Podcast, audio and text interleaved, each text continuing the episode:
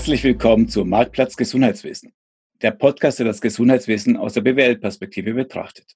Mein Name ist Alfred Angerer, Professor in der ZHW für Management im Gesundheitswesen. Heute ist mal wieder ein Digital Talk dran und die besonderen Bedingungen da draußen, die erfordern, dass wir auch besondere Maßnahmen treffen. Das heißt, leider ist mein geschätzter Kollege Stefan Lienhardt nicht bei mir, aber ist am Ende der Leitung zugeschaltet. Hallo Stefan. Hallo Alfred, hallo miteinander. Ja, das ist auch mal schön, Homeoffice zu machen, oder? Ungewohnte Situation für uns alle, aber wir kommen da durch. Absolut, ja. Also es ist wirklich so eine, eine Krisensituation und äh, wie, du, wie du so schön sagst, äh, da muss man auch mal äh, ja, neue Wege gehen. Ich denke, das kriegen wir sehr gut hin. So. Ja, wir zeichnen das hier gerade am 17. März auf. Ähm, es gibt immer eine Verzögerung, bis das Ganze erscheint. Und ja, ja, Mal sehen, was die Zukunft uns bringt. Da sind wir alle sehr gespannt. Aber dieses Aufzeichnen über Internetkonferenz, das ist eigentlich eine gute Überleitung zum Thema heute, denn wir wollen heute zum Thema Digital Skills und uns unterhalten. Vor allem, wenn die Zukunft so digital sein wird, was sind die Kompetenzen, was sind die Fähigkeiten, die Gesundheitsfachpersonen mitbringen müssen und vor allem, wie erlernt man das? Steigen wir doch mal ein, indem wir ein bisschen in die Vergangenheit blicken, Stefan. Wir sind ja äh, in den 70er Jahren geboren, Generation X. Das heißt, wir haben ja selber den Computer, äh, den Sieg des Computers in Berufswelt und vorher in der Schule erlebt. Hast, kannst du dich noch erinnern, wie es bei dir war, so erste Kontakte mit Computer und Digitalisierung? Äh, ja, das ist allerdings schon ein bisschen her damals war das auch noch schwierig einzuordnen, was da, was da jetzt irgendwie auf uns zukommt oder auf mich und, und wie ernst zu nehmen das ist. Das war wahrscheinlich irgendwie so äh, Mitte 80er Jahre. Da gab es einen äh, Schüler in unserer Klasse von, von 25. Das war so der einzige, der erste, der einen Computer hatte, weil, weil sein Vater bei der Feuerwehr gearbeitet hat und die das irgendwie ja mit dieser Technologie in, in, in, in ähm, Kontakt, in Berührung kamen und das war immer ein großes Erlebnis, wenn man dann zu ihm eingeladen wurde und äh, ja, sich dann äh, ja wirklich äh, Nachmittage gegamed, gezockt hat, wie man heute sagen würde. Bei uns war das eher irgendwie so ein Pixel-Ding, wo man sich irgendwie ein Bällchen hin und her geschoben hat und, und wahrscheinlich zwei, drei Joysticks pro Nachmittag zerstört hat. Das war so die, das waren so die Anfänge bei mir, ja. Das kenne ich auch noch gut, diese zwei Striche, die sich im Ball hin und her werfen. es war auch schöne Zeit, so sagen wir mal Ende der 80er, als ich auch schon Computer hatte und in der Schule konnte man unglaublich Lehrer beeindrucken, einfach weil man etwas ausgedruckt mitgebracht hat. Ja, da hat man Absolut, gemerkt, ja. diese ja. neue Technologie, wie das ähm, uns überwältigt. Und mhm. E-Mail hatte ich dann 95, meine erste E-Mail, als ich angefangen habe zu studieren. Und das kam halt so nach und nach alles. Ja. Aber ich, kann, ich sehe es ja bei meinem eigenen Vater oder damals, als dann auch so in den 90er Jahren er gezogen wurde, ähm, Verkaufsingenieur auf einem Computer zu arbeiten, was für eine harte Umstellung das war und wie lange man sich dagegen gewehrt hat. Es ging ja auch immer ohne. Man kann ja seine Termine wunderbar in Schweinleder halten und pflegen. Und jetzt kommen wir mal zurück in die Gegenwart, in die Gesundheitsfachpersonen. Wenn ich bei euch in der Klinik arbeiten würde, als Therapeut, als Pfleger, als Arzt, wie viel Kontakt habe ich denn heute zu digitalen Mitteln? Hm, das kommt effektiv darauf an, wo du bei uns arbeitest. Da gibt es Berufsgruppen, die haben schon länger irgendwelche digitale Hilfsmittel, jetzt konkret äh, die Physiotherapie, die irgendwelche ähm, ja, Tablets, mit Tablets arbeitet, die Übungen äh, zeigt, die, die, die Daten misst. Also für die Berufsgruppe, ja, die, für die ist das normal, die, die kommen täglich auch ähm, in Kontakt. Äh, wenn du von digitalen Mitteln sprichst, ist natürlich so, dass das jede Klinik hat ihr Klinikinformationssystem, das ist so der, der Backbone der, der, der, Informatik auch. Also da sind alle Patientendaten äh, drin. Ähm, das wird eigentlich gepflegt, diese Klinikinformationssysteme von sowohl Physiotherapie, Ärzten als wie auch von Pflegefachleuten. Ähm, also das ist so, mit dem kommen alle in Kontakt. Wenn es dann weitergeht zu Gadgets oder zu irgendwie ja, speziellen Apps, dann wird es dann schon sehr berufsgruppenspezifisch. Ähm, generell würde ich sagen, man hat Kontakt immer mehr. ähm, und, und der gestaltet sich aber auch immer ja, Problem, also er ist sehr unproblematisch, weil die Leute haben da eigentlich keine Hemmungen, die, die sind sich das gewohnt, auch vor allem von zu Hause. Wenn du sagst, das ist höchst unterschiedlich, wie weit man schon ist mit der Digitalisierung, wer ist denn am weitesten unterwegs? Welche, Berufsgruppe, welche Menschen sind denn am digitalsten unterwegs bei euch? Hm. Bei uns als Orthopädieklinik ähm, würde ich sagen, da gibt es wahrscheinlich schon parallel auch zu anderen Spitälern, dass die Radiologie, dass, das, dass die sicher sehr weit sind schon. Die haben, weiß nicht, ja, vor x Jahren schon festgestellt, hey, okay, ähm, uns, unser Beruf, mein, mein, mein Daily Business wird sich ändern, äh, da kommen digitale Technologien, die mir unglaublich ja, die, die Arbeit erleichtern und ähm, die erlebe ich als sehr aufgeschlossen und wie vorhin schon gesagt, die Physiotherapie da vor allem sehr viele junge Leute, junge Menschen, die, die, die auch selber eben mit Ideen kommen, die selber auch Apps kennen aus ihrem Fachbereich. Also die beiden Gruppen würde ich jetzt besonders hervorheben. Ähm, vielleicht ja Ärzte und Pflege noch etwas verzögert, aber auch dort gibt's gibt's dann so die, sage ich mal, Early Adopter. Da kannst, kommst du fast, fast nicht hinterher, um deren äh, Anforderungen zu, oder Bedürfnisse zu erfüllen und dann eher die kritische, die, die, die Kritiker. Ähm, da geht es vor allem um Themen Datenschutz, Datensicherheit ähm, und, und darum auch ja, speziell, glaube ich, bei vielen Ärzten noch so ein Zögern. Verstehe. Gehen wir mal vielleicht ein bisschen zurück in den Schritt, warum wollen wir das Ganze machen? Ich habe ein bisschen recherchiert und mir so drei Papers ausgesucht, um herauszufinden, was wissen wir denn aus der Wissenschaft zum Thema Digital Skills und Gesundheitsfachpersonen. Meine, die erste Frage, die sich kaum noch stellt, aber wir gerne trotzdem thematisieren sollten, ist das Thema, warum ist das wichtig? Und das erste Paper, das ich gefunden habe, das kommt aus äh, University of Southern Queensland in Australien. Und dann äh, dort sagen, äh, dort zitieren sie zahlreiche Studien, wo gezeigt wird, ja, wir erwarten ein besseres Outcome, also Gesundheitsoutcomes, wenn wir digitaler sind. Und zwar mit der Begründung, das Dokumentenmanagement ist dort besser.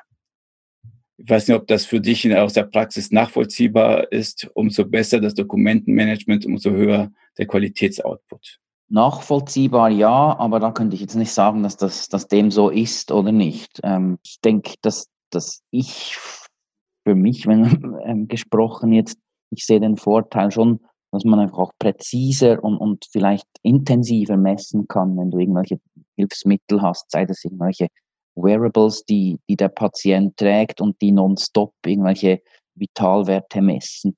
Ähm, äh, ich denke schon, dass man von der Sichtweise her sagen kann, ja, man hat eine bessere Datenqualität, man hat ein besseres Datenbild auch über den zeitlichen Verlauf und ähm, durch das dann auch bessere, ja, präzisere oder, oder ja, besseres ähm, Outcome-Management. Gehen wir mal davon aus, dass es tatsächlich diese Kausalität gibt oder Zusammenhang. Je digitaler, desto besser, ähm, auch wenn sie sehr schwer beweisen äh, lässt. Gleichzeitig, wenn man das glaubt, muss man dann sich Frage stellen, haben wir unsere Gesundheitsfachpersonen schon genug digitale Skills? Und in der Studie zeigen sie ganz klar, nein, wir sind doch viel zu wenig dort unterwegs. Und wenn man auch diese zweite These glaubt, dann ist die Schlussfolgerung klar. Wir müssen schon in der Ausbildung damit anfangen, den Leuten die Technologie beizubringen. Und zwar, das Spannende ist, dass es halt zwei Effekte hat. Also die behaupten dem Paper erstens natürlich, wenn Leute später mehr Telemedizin zum Beispiel machen sollen, dann müssen sie die Hauptbarrieren überwinden, die da im Moment existieren. Das eine ist die Infrastruktur, da kann man nicht viel machen, entweder ihr habt Telemedizin-Einrichtung oder nicht. Aber wo wir an den Studierenden schon etwas machen können, ist an den technischen und sozialen Barrieren. Also diese Angst vor dem Tool, das, das technische Können und diese soziale wird ich äh, komisch angeschaut, wenn ich vorschlage, lasst uns das Ganze jetzt im Internet machen. Also da kann man auf jeden Fall die Studenten mhm. anpacken. Mhm. Und das ist der eine Effekt. Und der andere Effekt ist ein indirekter Effekt, das fand ich noch super spannend. denn daran denke ich gar nicht.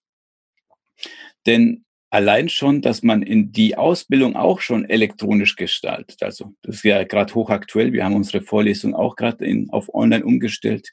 Dann wird es selbstverständlich, auch wenn es nicht darum geht, wir lernen jetzt über Technologie, aber wir haben jetzt gerade eine Vorlesung über das Internet und wir teilen uns die Daten in der Cloud und was auch immer da passiert, dann wächst automatisch ein, ja, ein Gefühl oder die Kompetenzen, damit umzugehen, in der digitalen Welt mit Informationen ähm, klarzukommen.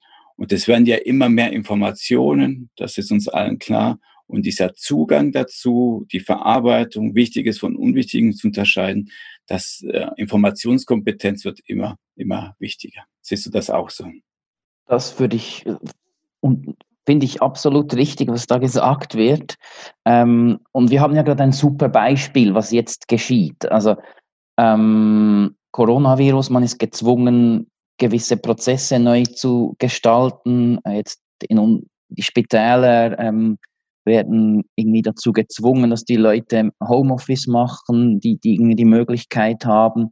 Da kommst du automatisch mit so Sachen wie Telemedizin, also ich sage jetzt mal mit Videocalling, mit Collaboration online, also so der Austausch von Infos, von, von Dokumenten über ähm, Plattformen und, und Web-Services ähm, da, plötzlich ist es normal, dass man Zeit oder Ort, zumindest ortunabhängig ähm, zusammenarbeitet, dass man sich, ähm, wie wir beide jetzt gerade, dass man irgendwelche Videokonferenzen macht.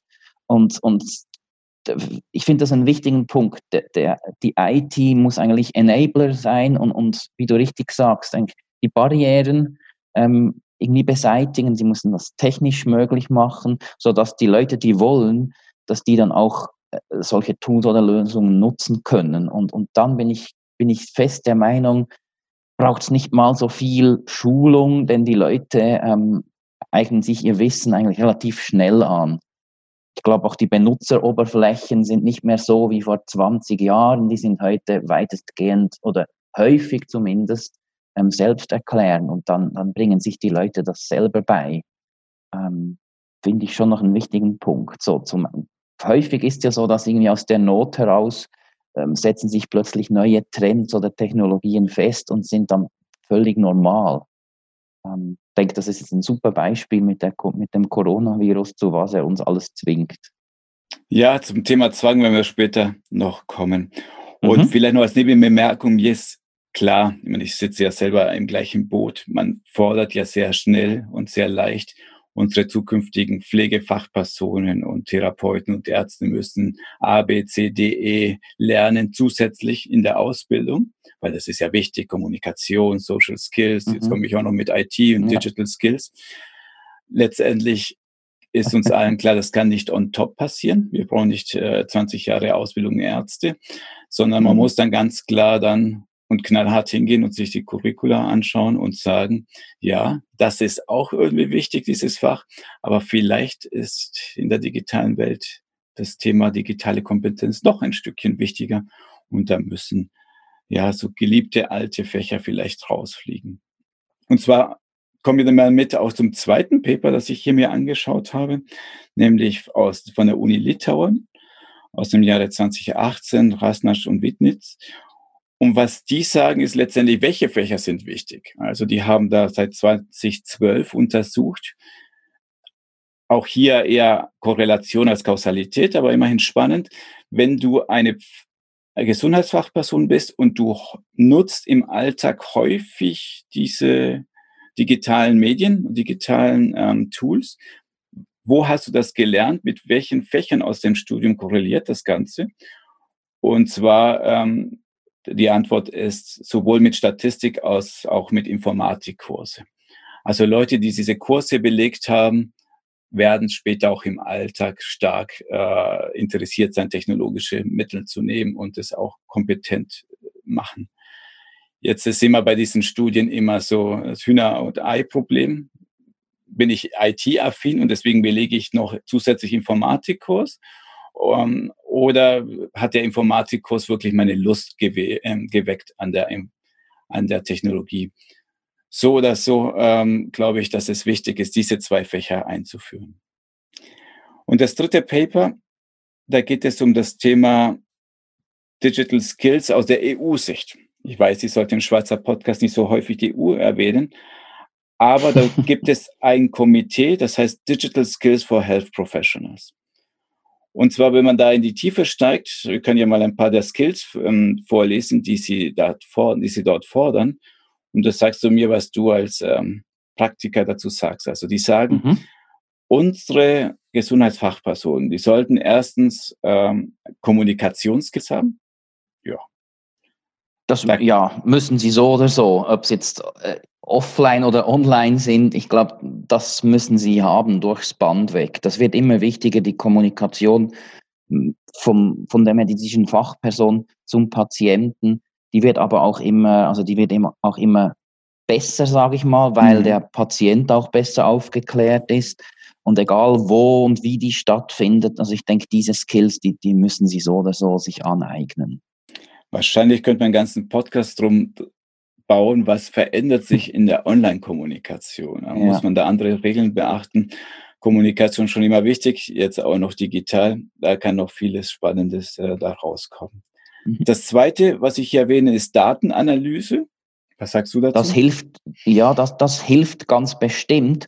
Da würde ich jetzt aber sagen, werden sich wahrscheinlich in den Spitälern, in den größeren Spitälern vielleicht auch eigene Abteilungen daraus entwickeln, weil das doch meiner Meinung nach muss ich, muss ich, also es schadet sicher nicht, ein Grundverständnis dafür mitzubringen, aber ich denke äh, nicht, dass, dass ich da jetzt einen Fokus setzen würde, Datenanalyse. Also natürlich hilft es, wenn ich gewisse Werte relativ schnell interpretieren und daraus Schlüsse für die, für die Behandlung oder für den Zustand des Patienten ziehen kann. Aber ich denke, wenn man etwas weiter vielleicht das größere Bild anschaut, braucht es da einfach ein Grundverständnis und dann hast du wahrscheinlich künftig jemand, so ein Data Analyst, Data Spezialist im Hause, der, der genau dabei hilft, weil ich denke, da gibt es schon ein, ein Riesenpotenzial. Wieso wird alles digital, also durch die Digitalisierung sammeln wir ja viele Daten, also diese Daten werden exorbitant zunehmen und da braucht es Leute, die, die die auch in, richtig interpretieren und, und, und, die richtigen Schlüsse daraus ziehen können. Ich denke nicht, dass das so viel Gewicht haben müsste. Da würde ich eher einen Fokus auf andere Themen setzen in der Ausbildung. Vielleicht auf den nächsten Punkt, Datenschutz. Das A und O, ähm, etwas, was, was sicher definitiv in jedem, in jedem Spital ein Riesenthema sein, sein dürfte oder sein müsste. Äh, da wie gesagt, da würde ich jetzt eher die, die, ja, die Zeit investieren. Datenschutz, Datensicherheit, ähm, Datenumgang.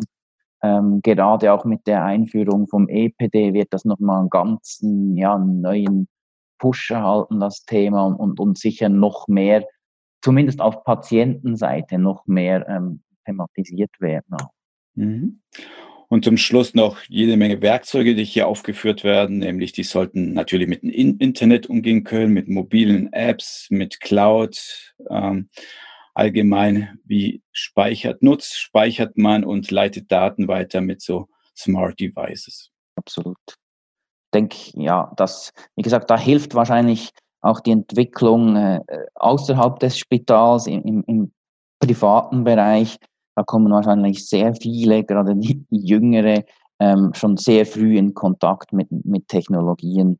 Ähm, und, und da wird wahrscheinlich auch die Barriere relativ tief sein. Ich denke jetzt auch schon mal so, wenn man, wenn man was schaut, wo geht es denn hin, äh, dass irgendwelche Voice Assistants oder smarte Geräte durchaus vielleicht zuerst zu Hause anzutreffen sind und erst mit, mit einer zeitlichen Verzögerung vielleicht dann auch mal in einem Spital oder einer Arztpraxis. Aber das sind genau so Themen, wo ich denke, dass das wird ein Durchbruch wird, wird zu Hause stattfinden und dann wird, werden diese Leute ähm, auch kein Problem haben, wenn sie im Spital, im beruflichen Alltag ähm, mit so Geräten arbeiten ähm, werden müssen oder dürfen. Okay, also wir sind auch einverstanden mit dem, was sie lernen soll. Natürlich schaut sich die Studie hier auch an, können die denn das? Und das überrascht uns nicht, dass die sagen, nein, die überwältigende Mehrheit hat es noch nicht darauf. Ohne spezifischen Berufsgruppen mhm. oder äh, Regionen zu gehen, aber die sagen, unsere Health Professionals sind noch nicht so weit.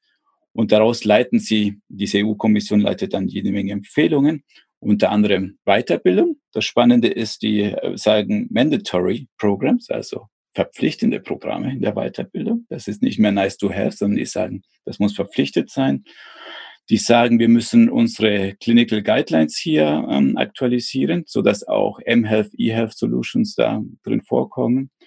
Und das mhm. Letzte, nicht nur fordern, sondern die sagen auch, die Industrie muss auch sich bewusst sein, dass unsere Gesundheitsfachpersonen Co Entwickler werden müssen von diesen Lösungen. Also der Klassiker, mhm. etwas zu entwickeln, das dann ähm, der Arzt, die Ärztin, Pflegende nicht nutzen, das bringt natürlich gar nichts. Ich glaube, das ist sicher etwas, diese, wer wird künftig so Lösungen entwickeln oder nicht der Medizininformatiker, nicht der Arzt, nicht, sondern muss irgendein Zusammenspiel sein. Und, und ich glaube, die Inputs vom Fachgebiet, die sind hier sehr wichtig.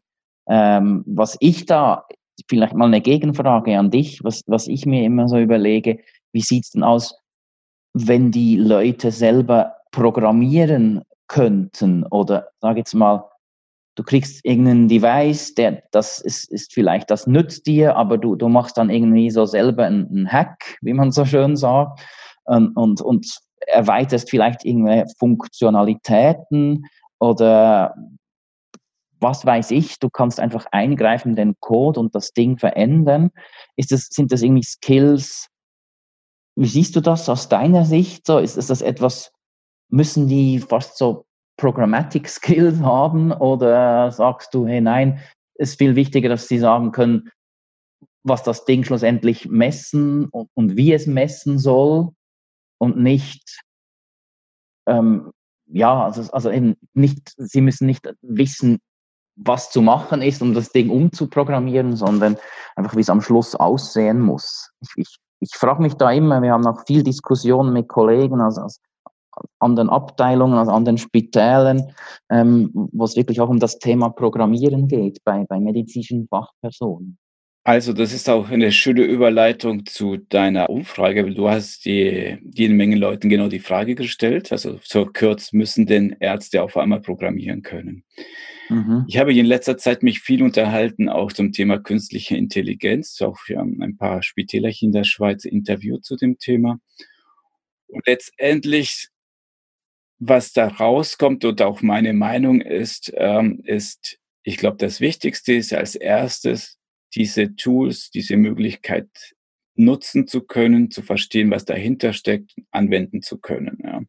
Also anwenden und verstehen, was da passiert von komplexen Programmen, Maschinen, Devices, das ist Nummer A.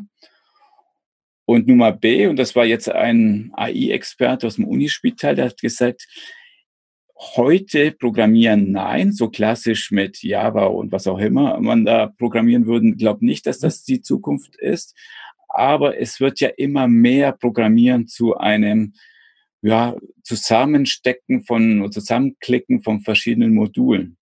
Das heißt, ich mhm. sehe es ja bei meinen Kindern, wenn ja. die programmieren lernen, ist es nicht so wie wir damals ja. in Basic, ja, dass man da wirklich Text eintippt, sondern die, die haben dort ihre Bausteine, so wie Lego-Bausteine und sagen, oh, ich brauche eine Schleife, dann hole ich mir hier diesen grünen ja. Baustein und dann kommt danach der rote Baustein, das ist das, was ich machen will.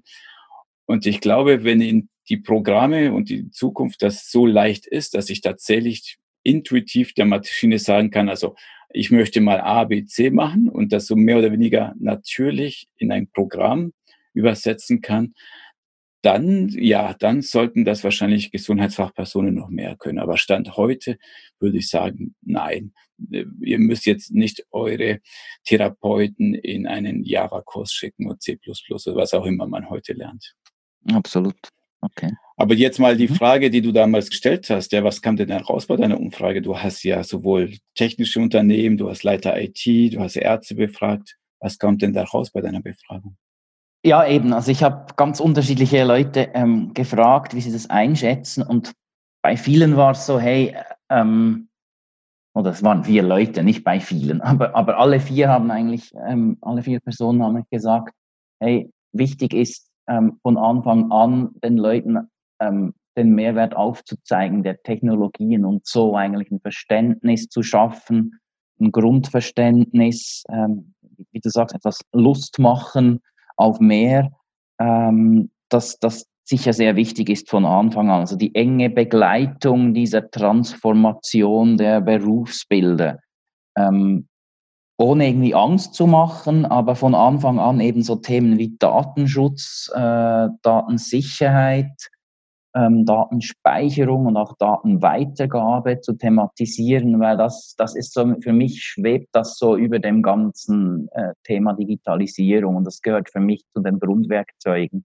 Es ist zentral und eigentlich die Basis, ähm, dass hier Verständnis geschaffen wird, dass, dass bei allem, was gemacht wird, und so der Datenschutz muss so wie ein, äh, ja, muss irgendwie da mitschweben und, und ich denke, das ist so, ähm, war so der Tenor von allem, dass äh, es geheißen hat, hey, ja, also das Thema ähm, lieber heute als, als morgen thematisieren, ganze Datenschutz. Und dann geht es wirklich so, äh, vor allem der aus Sicht IT war dann häufig oder war noch eine spannende Aussage, die, die gemacht wurde, dass vor ein paar Jahren ähm, ja, der Leiter IT sein Spital analysiert hat und gesehen hat äh, oder schon froh gewesen wäre, wenn alle ihre PCs hätten bedienen können und dass da der Wind schon etwas gedreht hat und heute ähm, Leute mit Anforderungen ähm, auf ihn zukommen, wo er sagt, da sind wir langsam etwas überfordert, weil, weil die kommen mit, ja, mit Anforderungen an Tools und Systeme, an, an Geschwindigkeiten, ähm, ja, wo auch er dann mittlerweile wahrscheinlich überfordert ist und, und, und ähm, ja, also vorbei sind die Zeiten, wo, wo man nicht wusste, wie man aus einem Word ein PDF macht. Heute kommen da andere ähm, Herausforderungen auf die IT-Leute ähm, zu. Und ich denke, das ist eine gute Sache, dass, dass Anforderungen vom Business kommen oder von, von Bottom-up, ähm, von den Leuten selber, von den Usern. Das, das zeigt doch schon, dass das Bewusstsein da ist und, und dass eigentlich auch die Bereitschaft, so neue Lösungen zu nutzen und im Arbeitsalltag zu integrieren. Ja, das ist schon lustig, wenn die Leute sagen, ey, daheim habe ich meinen Computer und dann mache ich drei Klicks und, und dann macht er das automatisch. Mhm. Wieso habe ich hier noch die Eingabemaske aus der Hölle aus den 80er Jahren bei mir im Spital?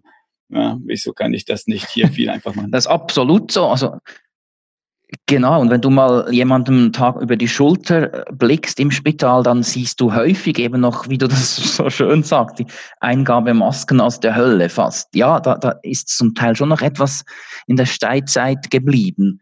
Ähm, ich denke, dass, äh, ja, wichtiges, wichtig, dass man das irgendwie auf, auf dem Radar hat und, und an die User denkt. Und die, die sind sich von zu Hause coole Sachen gewohnt oder aus anderen Branchen. Und da kommt immer mehr auch die Erwartung, das auch im Spital oder Gesundheitsumfeld anzutreten. Äh, spannend hier zum Thema Weiterbildung auch ähm, meiner Mitarbeiter und weil du gesagt hast, der Excel World Kurs oder PDF braucht man nicht mehr. Ich habe mich mit einem Digital Manager einer Klinik unterhalten, der auch vor einem Jahr angefangen hat und der hat erzählt, naja, als eine der Maßnahmen und so eine Kleinigkeit am Anfang ihm war es wichtig, er arbeitet papierlos. Also wollte er seinen Leuten auch beibringen, wie arbeitet man papierlos und hat so Endnote, äh nicht Endnote, sondern Note-Kurs angeboten, wie man dort praktisch ja. kostenlos, äh, wie, wie man dort äh, auf ähm, Papier verzichten kann. Es war schön mhm. in der Weiterbildung und du bringst den Leuten vielleicht ein kleines Werkzeugchen bei, aber es hat insofern auch einen Boomerang-Effekt gehabt, weil auf einmal die Leute dann zu ihm kamen und gesagt haben, ähm, ich habe hier ein Problem mit der Eingabemaske oder ich verstehe das nicht oder wie könnte ich das nochmal einrichten? Und der ist eigentlich der Digital Manager, der verantwortlich ist für Transformation, für die Visionäre, für die strategische Fortbewegung der gesamten Klinik in den nächsten zehn Jahren. Ja, und dann kommen halt die Leute und wollen eine Ordnerfreigabe von ihm haben. Also das ist natürlich auch ein bisschen mhm. äh, eine Crew, die da entsteht. Absolut. Jetzt zum Thema in deiner Umfrage auch sehr spannend fand ich, als du gesagt hast oder gefragt hast, gibt es auch Verlierer? Das heißt, wir haben ja schon häufig heute gesagt, es haben nicht alle die gleichen Komponenten, Kompetenzen. Deswegen, was passiert mit all denen, die nicht die digitalen Skills entwickeln können wollen? Ja, ist effektiv etwas, was, was mich auch beschäftigt und ähm, mit dem ich mich auseinandergesetzt habe, nicht nur in meiner Arbeit, sondern auch eigentlich im, im Daily Business, im, in der Klinik ähm, und mich mit verschiedenen Leuten unterhalte. Es, also generell muss man ja sagen, digitale Skills, die brauchst du heute ähm, überall. In, also es gibt kaum eine Branche, die, die verschont bleibt von der Digitalisierung. Natürlich gibt es die noch und natürlich gibt es unterschiedliche Ausprägungen, das ist völlig klar. Aber ich glaube, so ein Grundverständnis und zwar nicht nur ein technologisches, also wie funktioniert etwas, wie programmiere ich etwas, wie nutze ich etwas, sondern auch ein kulturelles ähm, in, in diesem im Zusammenhang mit der Digitalisierung. Also mich, für mich ist es wichtig, den Leuten zu vermitteln, hey, heute ähm, ist, funktioniert, funktioniert die Welt so, dass zum Teil ja, kein Stein äh, auf dem anderen bleibt. Die, die Welt ändert sich schnell, ähm, Technologien kommen und gehen und du musst einfach eine gewisse Flexibilität ähm, mit dir bringen. Du musst, es, es hilft dir sicher, wenn du offen bist äh, für neue Sachen, wenn du nicht immer gerade Nein sagst oder Ja, aber, sondern vielleicht mal ja und, also so die Chancen auch siehst und dich einbringst, wenn du mitdenkst. Ähm, ich denke, so ein, Grundverständnis müssen alle künftigen ja, Fachkräfte oder, ähm, eigentlich mitbringen. Und das andere ist dann wirklich, äh, ja, jetzt gibt es ein neues Programm und wenn ich das partout nicht lernen will, dann, dann bin ich halt vielleicht falsch in dem, ähm, ja, in dem Unternehmen. Also ich sage, es kommen immer neue Sachen und was ich so beobachte, ist halt schon, dass generell vielleicht etwas ältere Leute, ohne die jetzt irgendwie wieder als Offliner zu, abzustempeln, aber ähm, äh, ja, dass die schon Mühe haben auch. Ähm, da, vor allem nicht mit den Technologien, aber mit dem Tempo der Veränderungen. Ich denke, das ist so etwas, so ein, ja, eine Fähigkeit, das stelle ich auch bei mir immer wieder fest, das ist extrem schwierig, dieses ähm, ja, irgendwie dran zu bleiben an den Entwicklungen und auch dass die, ich sage jetzt mal, die, die Spreu vom Weizen trennen zu können und, und abzuschätzen, ist jetzt etwas wirklich relevant und spannend für mich und, und hat wirklich Chancen, sich durchzusetzen und das ist etwas einfach nur Spielerei und, und, und ja, kann vernachlässigt werden. Ich denke, das ähm, ist sicher ein großes Thema auch und, und große Herausforderung für viele Leute. Und ich glaube, wir müssen da auch ganz ehrlich sein, wenn man die Frage beantwortet, wird es Verlierer geben? Und ich sage, ja, es wird wahrscheinlich Verlierer ja, geben. Die, die also ja. ich ja, fand spannend den Radiologen, den du interviewt hast, der gesagt hat, ja, gucken Sie mal, vor 13 Jahren haben wir die Spracherkennung eingeführt. Das ist ja schon äh, sehr wahrscheinlich damals noch, äh, ja, ja, her, ja, das heißt, er war schon früh unterwegs.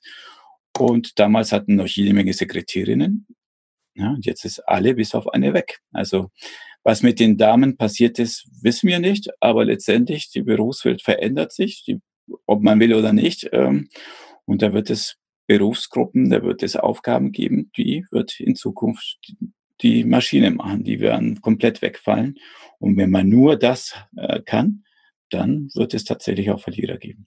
Absolut, da bin ich voll bei dir. Das, ähm, ja, geht nicht schön zu reden. Darum sage ich auch, diese Kommunikation möglichst früh und mit den Mitarbeitern ist auch wichtig, ihnen auch zu sagen, hey, schau, da geht etwas, da gibt es Technologien in deine Richtung. Also das, die können das, was du machst, besser, präzise, schneller, länger, ich weiß nicht was, oder? Ähm, und das, das braucht sehr viel Fingerspitzengefühl. Also wäre wahrscheinlich auch schwierig, wenn ich zu dir komme und sage, Alfred, jetzt habe ich da einen Roboter, der schreibt die besseren Studien äh, zum Thema Digital Health, als du das jemals tun konntest und, und noch umfassender und noch präziser. Jetzt braucht es dich nicht mehr. Ähm, also da würdest du auch denken, hä, was?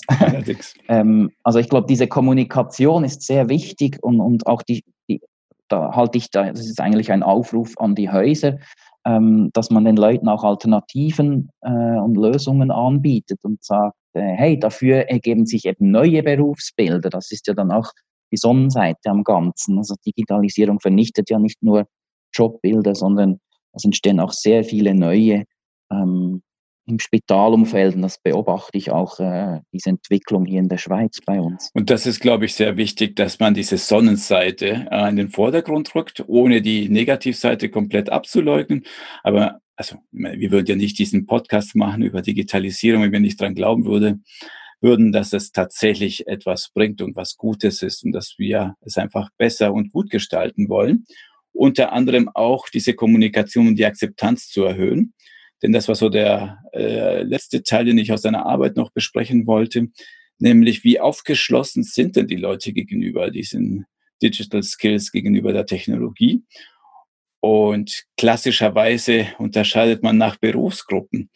Und das ist ja nicht immer so eindeutig. Also bei meiner eigenen Studie damals Spitalpuls spielte die Berufsgruppe überhaupt keine Rolle. Also ob die Leute dem Wandel aufgeschlossen waren oder nicht, das war halt quer durch alle Berufsgruppen mehr oder weniger gleich.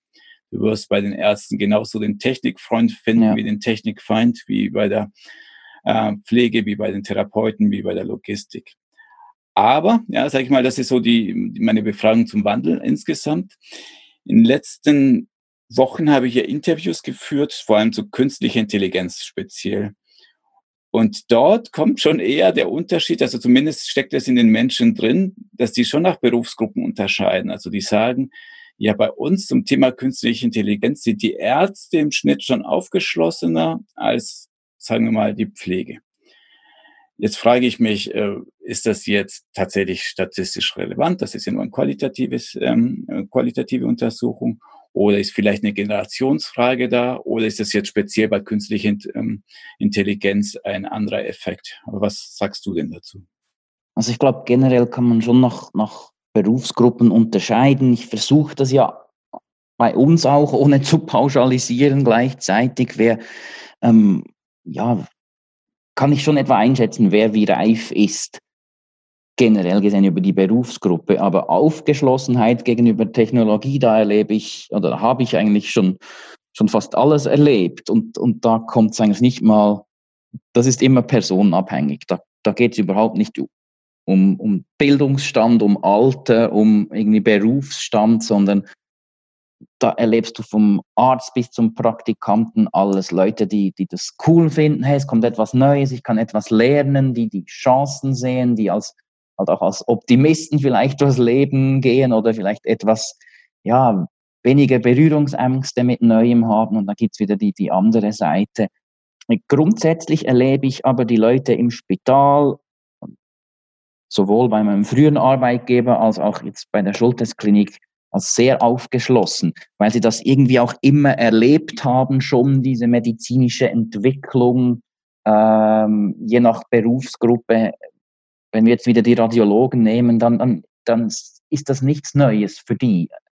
Ähm, die Entwicklung geht einfach heute vielleicht etwas schneller, aber die sind eigentlich grundsätzlich schon sehr aufgeschlossene Leute. Also da würde ich jetzt auch sagen, da haben sie vielleicht zum Teil sogar anderen Branchen etwas Vorsprung. Ähm, weil ja, vor allem wenn du wirklich eine medizinische Fachperson bist, und das ist ja immer die, die Krux an der Digitalisierung im Spital, im medizinischen Bereich, hat die eigentlich immer schon stattgefunden und, und äh, geht auch super schnell. Oder? Das ist ja die, die im administrativen Bereich, sage ich ja immer, dort hinken wir etwas hinterher, aber im Kernbusiness, im medizinischen, glaube ich, sind die Leute extrem aufgeschlossen. Also da erlebe ich jetzt äh, eigentlich tendenziell eher ja, positiv äh, gestimmte Leute. Ähm, vom Arzt eben, wie gesagt, über den Logistiker, über ähm, irgendwelche hm, Marketing-Mitarbeitenden äh, oder Hotellerie sogar. Äh, da finde ich eigentlich spannend, wie, wie offen die Leute im Gesundheitswesen sind. Vielleicht muss man auch ein bisschen differenzieren, weil letztendlich du arbeitest in einem modernen Spital und die Leute, die dort arbeiten, sind vielleicht wahrscheinlich schon im Schnitt aufgeschlossener und mehr näher an der Forschung, mehr an der Entwicklung. Weil wenn ich mir zum Beispiel eine FMH-Umfrage anschaue unter allgemein ambulanten Ärzten, da schaut das Bild schon etwas anders aus. Und was mich schon erstaunt hat in der Umfrage, die sollte jetzt in April rauskommen, wenn es alles so klappt, wie die das planen, ist, das sagt nur ungefähr ein Drittel der Ärzte zum Beispiel, dass digitale Angebote die Qualität erhöhen. Also nur jeder dritte Arzt sagt, ja, diese Digitalisierung wird tatsächlich etwas für die Qualität anbieten. Ich habe jetzt nicht die direkten Vergleich, aber ich wette, okay. wenn ich mich mit deinen Ärzten unterhalten würde, die mhm. wären doch da positiver gestimmt, oder nicht? Da werde ich gespannt, da wäre ich gerne dabei. ich denke schon, ja. Ich denke schon, ähm, ja, weil, also ich glaube, das, das muss ich mir dann auch auf die Fahne schreiben, oder respektive, nein, nicht auf die Fahne schreiben, aber das muss ich, muss ich mich selber an, den, an der Nase nehmen, wenn ich die Leute von was überzeugen äh, muss, von einem Mehrwerte aufzeigen will, dann, dann muss ich das auch messen. Also ich, ich, ich versuche es immer, wenn immer möglich, über Nutzen, Mehrwert äh, die Leute zu packen und zu begeistern für etwas, aufzuzeigen, hey, schau, das und das, wenn du das so nutzt, dann kriegst du das viel schneller hin und hast wieder Zeit für was anderes. Also man muss, man muss wirklich, ähm, wie ich sage, das Gespräch und die Begleitung der Leute ist, ist extrem wichtig in diesem ganzen Prozess.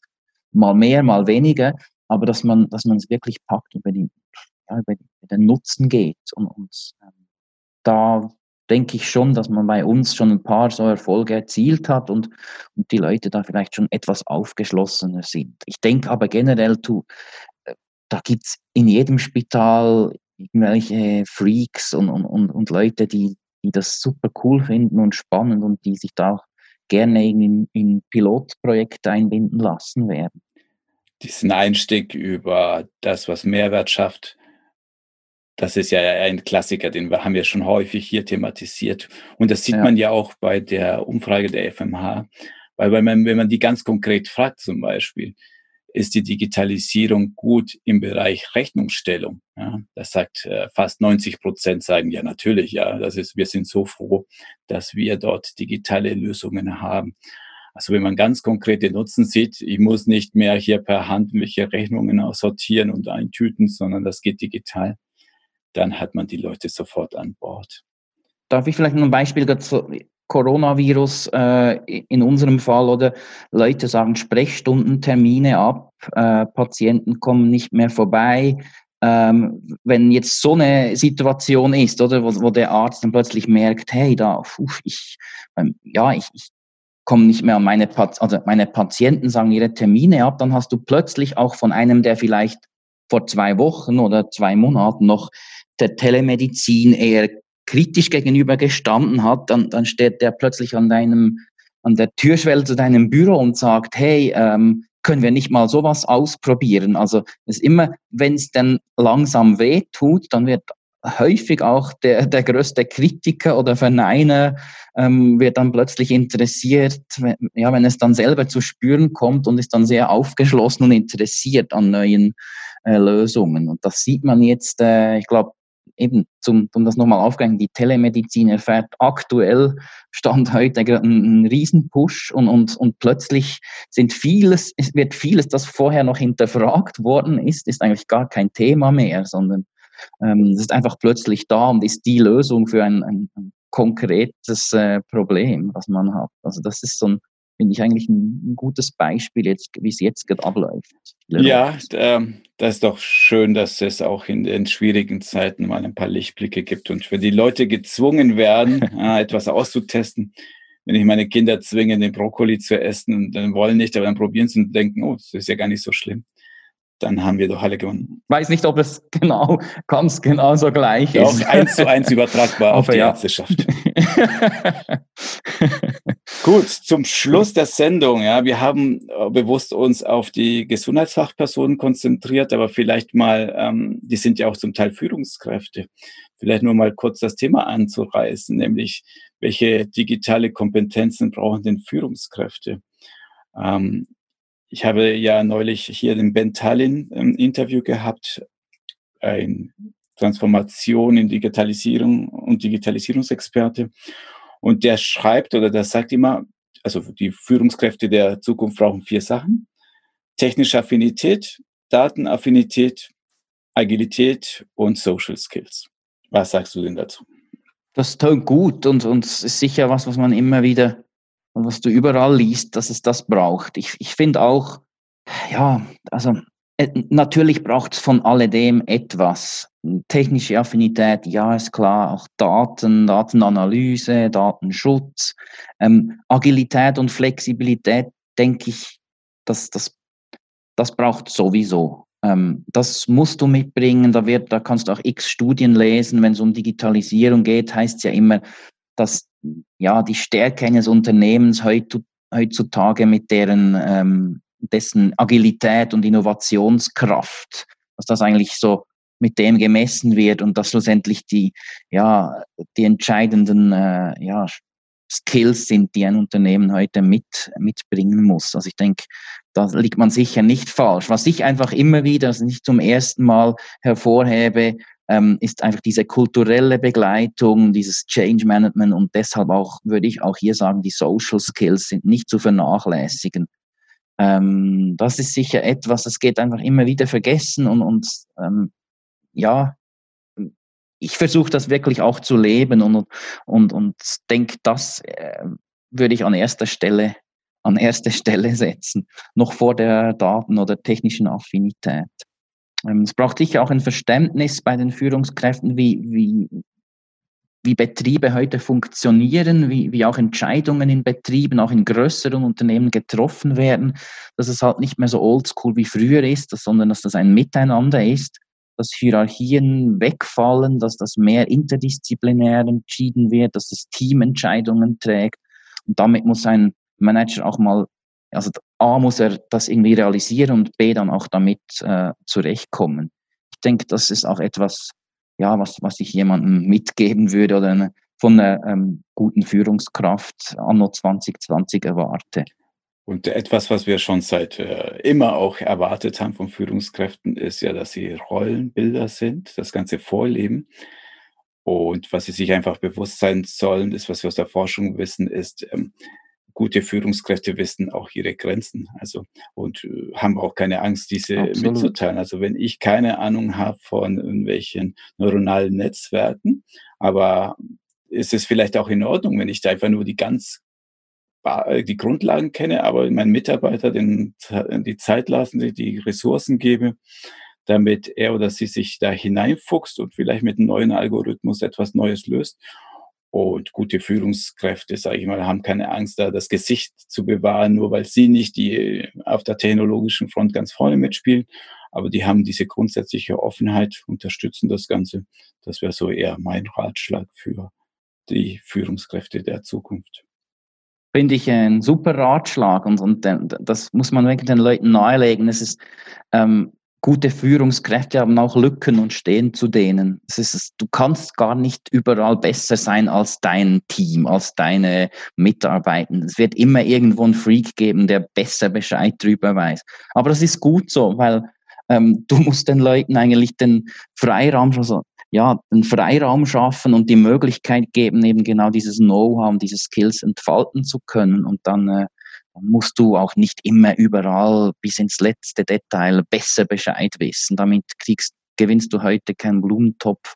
Ähm, es ist ja schön, wenn deine Leute äh, Fachspezialisten sind und, und, und in Teilen oder in gewissen Teilen einfach mehr Erfahrung ähm, oder ja, mehr Wissen haben als, als du. Das, das finde ich, ist überhaupt keine Schwäche, im Gegenteil. Für uns klingt das vielleicht schon sogar banal, was ich gesagt habe, aber ich finde es auch spannend, dass es ja große kulturelle Unterschiede gibt zwischen den Nationen auch. Also ich hatte hier eine Klasse von Projektmanagern, die sollten eben bei mir Projektmanagement lernen und da kamen zwei aus Indien und Pakistan und die haben gesagt, ich habe ja die Frage gestellt, was macht ihr, wenn ihr von IT-Infrastruktur keine Ahnung habt, aber ihr müsst ähm, entscheiden, welches System kaufen wir. Und da, ja. also die Musterantwort war bei mir, gut, dann hole ich mir einen Experten, der sich mit der Infrastruktur und Mainframes auskennt, der soll mir das sagen. Ähm, aber dann haben meine Studenten gesagt, auf gar keinen Fall zugeben, ja, dass man da keine Ahnung hat, sondern sagen, hm, gute Frage, ich denke drüber nach, heimlich den Experten befragen und nachher mit der Lösung kommen, als wäre es die eigene Lösung. Ja. Weil in diesem, in dieser Kulturkreis, der Chef muss wirklich alles wissen, alles können. Also okay. Gott sei Dank ja. ist es bei uns nicht mehr so. Gut, das. ja, das ist auch mal spannend, diese kulturelle, internationalen ähm, Erfahrungen, ähm, die mal gehört zu haben. Ja, ähm, mhm. lass uns mal zum Schluss kommen.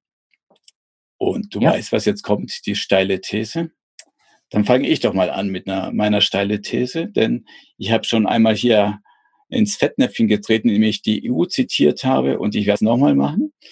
Und zwar noch provokativer, denn die, da steht da drin, die, um die Skills zu erhöhen, braucht es auch Pflicht. Ja, dieses böse Wort Zwang, Pflicht, Zwingen. Ja. Ich behaupte, man, Zwang ist nicht immer schlecht. Und nicht alles, was zentral vom Bund kommt, ist schlecht in unserem Föderalismus. Also wenn man sich da einig würden, man kann das ruhig diskutieren, aber dann letztendlich sagen würden, unsere Gesundheitsfachpersonen der Zukunft brauchen folgende Kompetenzen und dass man das fest vorschreibt, dass man sie sich aneignet, das wäre für mich jetzt äh, nicht das Schlechteste auf diesem Planeten. Hm. Okay. Ich hatte heute eher mal einen Wunsch und nicht unbedingt eine These. Na dann. Sondern würde ich mir als Digital äh, Manager wünschen, dass das Thema Digital Health eben nicht erst Thema in der Ausbildung wird, wenn der Druck zu groß ist, äh, der Druck von medizinischen Fachpersonen, weil die äh, an die Bildungsinstitute herantreten und, und sagen, hey, tut doch jetzt mal, da wäre das nicht auch ein Thema, sondern dass man das proaktiv und, und lieber heute als morgen angeht. Äh, äh es, wir sprechen hier nicht über ein, ein, ja, eine Momenterscheinung, sondern über was, was, was wirklich langfristige äh, Auswirkungen auf das ganze äh, Gesundheitswesen hat. Und da würde ich mir doch wünschen von den Bildungsinstituten, dass entsprechende Lehrgänge besser früher als spät aufgesetzt ähm, angeboten werden. Wunderbar. Stefan, ich danke dir herzlich für das Gespräch. Super. Danke dir, Alfred, und bis zum nächsten Mal. Das war unsere Folge vom Marktplatz Gesundheitswesen. Wie immer Kommentare, Lob und Kritik an info@gesundheitswesen.org. Vielen Dank fürs Zuhören und bis zum nächsten Mal.